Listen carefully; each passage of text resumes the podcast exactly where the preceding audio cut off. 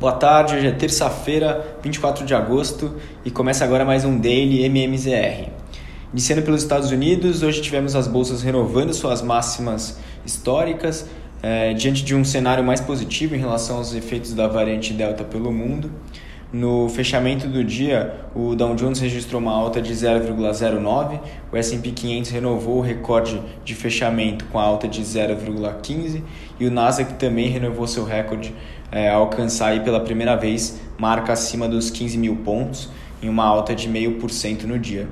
A notícia da aprovação completa das vacinas da Pfizer e da BioNTech por parte do FDA, o órgão regulador americano, tem animado bastante os mercados já que é uma medida que reitera a validação das vacinas para aquela parcela ainda relevante da população americana que se recusa a se vacinar. Então, diante desse cenário mais otimista, as bolsas foram puxadas para cima hoje. Mas ainda os, investidores seguem, de certa forma, atentos e, aí, e ansiosos pelo simpósio anual de Jackson Hole, que deve acontecer na sexta-feira, onde o presidente do Fed, o Jeremy Powell, é, deve dar alguns sinais sobre quando que o Banco Central deve começar a redução do seu programa de compra de ativos em meio aí a, aos temores sobre a desaceleração da, da economia americana.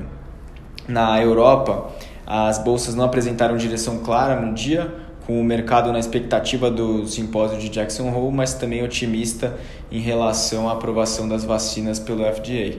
O índice Stock 600 fechou próximo da estabilidade, a Bolsa de Londres avançou 0,24 e em Frankfurt eh, a Bolsa avançou 0,33. Né? A Bolsa alemã foi impulsionada principalmente pelo resultado do PIB no país do segundo trimestre, que apresentou um crescimento de 1,6%, um resultado acima do que era projetado pelo mercado. Na Ásia, as bolsas fecharam em alta, recuperando parte do tombo da semana passada causada pela escalada regulatória da China para as empresas de tecnologia, e o Xangai Composto subiu pouco mais de 1%. Vindo agora para o Brasil, tivemos um dia positivo de alívio na, nas quedas que vínhamos observando nos últimos dias na Bolsa. O Ibovespa, depois de várias quedas consecutivas, fechou em alta de 2,33% aos 120.210 pontos e não muito distante da, das máximas do dia. O giro financeiro foi alto, de quase 30 bilhões de reais, e dentre as blue chips, as ações da Vale subiram 3,65, ajudadas aí pela recuperação do minério de ferro, e a Petrobras avançou pouco mais de 2%, enquanto Itaú subiu 2,8% no dia.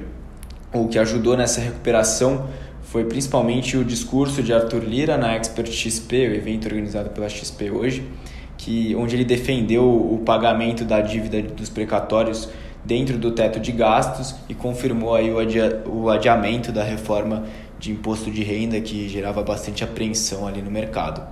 É, em termos de fluxo, tem se observado aí uma grande fuga é, no mercado para instrumentos de renda fixa.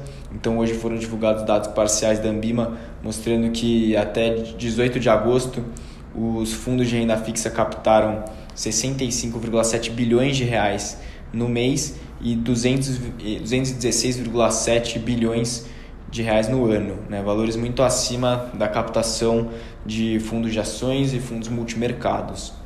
Na parte de juros, o discurso de Lira também foi eficiente em aliviar ali, os temores fiscais que embutiam um prêmio na curva, ainda embutem bastante prêmio na curva de juros. É, hoje houve um fechamento, principalmente nos vértices mais longos.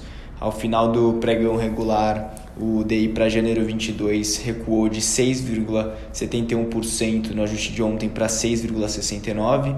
O DI para janeiro 23 cedeu de 8,49 para 8,41 e o DI 27 já na parte longa da curva é, despencou aí de 10,19 para 9,98, portanto é, voltando aí para um patamar abaixo dos 10% na parte mais longa da, da curva brasileira.